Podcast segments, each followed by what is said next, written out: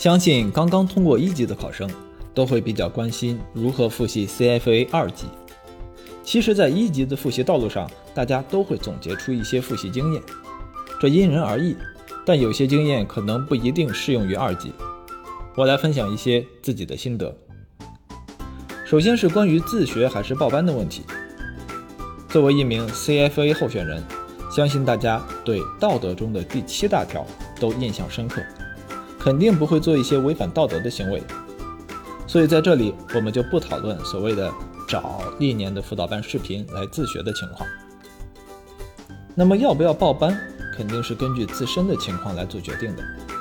对于我来说，第一，我不是科班出身，我学的是理工科，工作过程中慢慢接触了金融业。我是把 CFA 当做一个金融硕士在拼。第二，我是一个上班族，本身也没有那么多的时间来自学二级教材或者 notes，所以辅导班就成了我的一个捷径，能够帮我节省较多的时间，让我可以抓住重点，抓大放小。这是我选择报名二级辅导班的主要原因。当然，也还附着其他的一些目的。比如，如果能多认识一个从业人员或者是一个客户，那也是很好的。事实证明，报班非常适合我。在学习 CFA 二级的过程中，辅导班在一开始就给了我很大的帮助。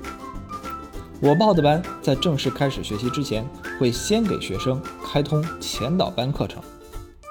和一级知识点覆盖广但难度不深入的特点不同。二级的十门课难度都比一级上了至少一个台阶。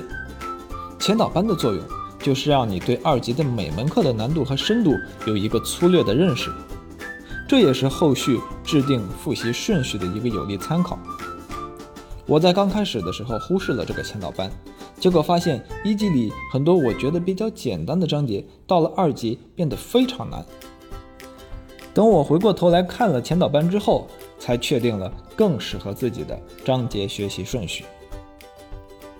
至于学习方式，我自己采用的，也是我相信大部分辅导机构都会推荐的，就是基础班网课至少听两遍，课后题至少做两遍。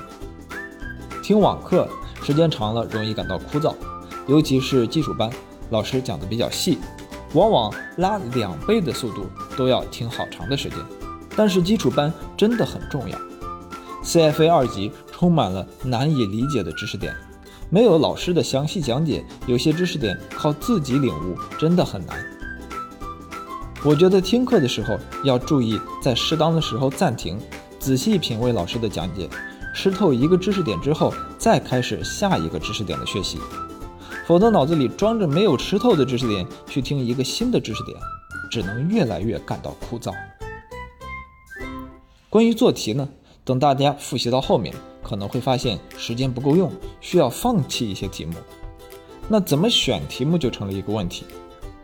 在充分理解知识点的情况下，原本书课后题的准确率是比较高的，因为课后题考的就是对知识点的理解和应用，比较直接，基本上大部分的考点应用都在课后题里体现出来了。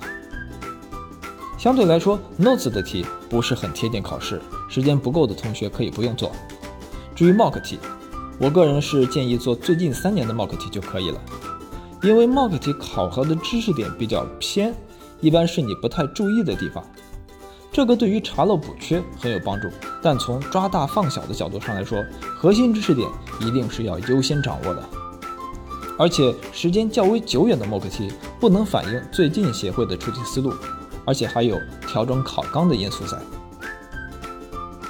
想了解 CFA 的同学，可以从声音简介添加我们的小助手，针对各类基础的备考资料都已经为您准备好了，快来添加小助手，回复喜马拉雅进行申请吧。